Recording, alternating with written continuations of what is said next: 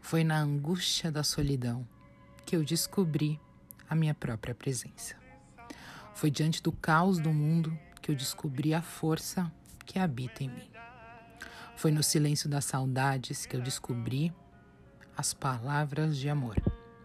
Foi engolindo o sal das minhas lágrimas que eu compreendi a doçura de secar as lágrimas alheias.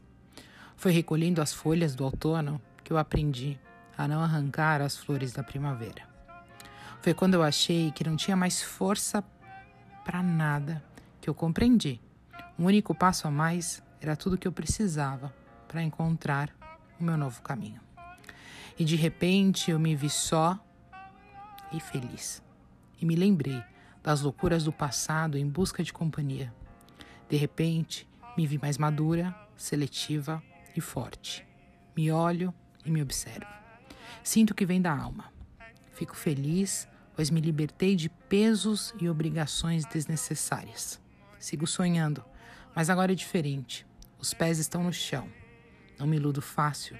Aprecio atitudes e desconfio de palavras vazias. E eu me questiono. Meus desejos cegos já não me dominam.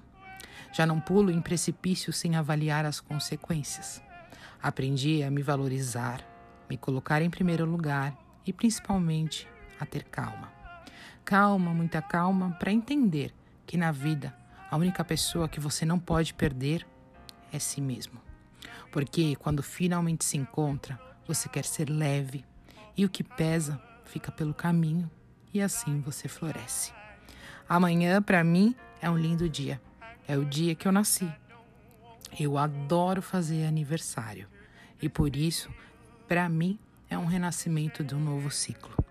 Eu desejo para mim e para vocês uma linda semana, cheia de paz, amor, prosperidade, carinho, abundância, realizações, novos ciclos e novos caminhos, e se conhecendo cada dia mais para florescer.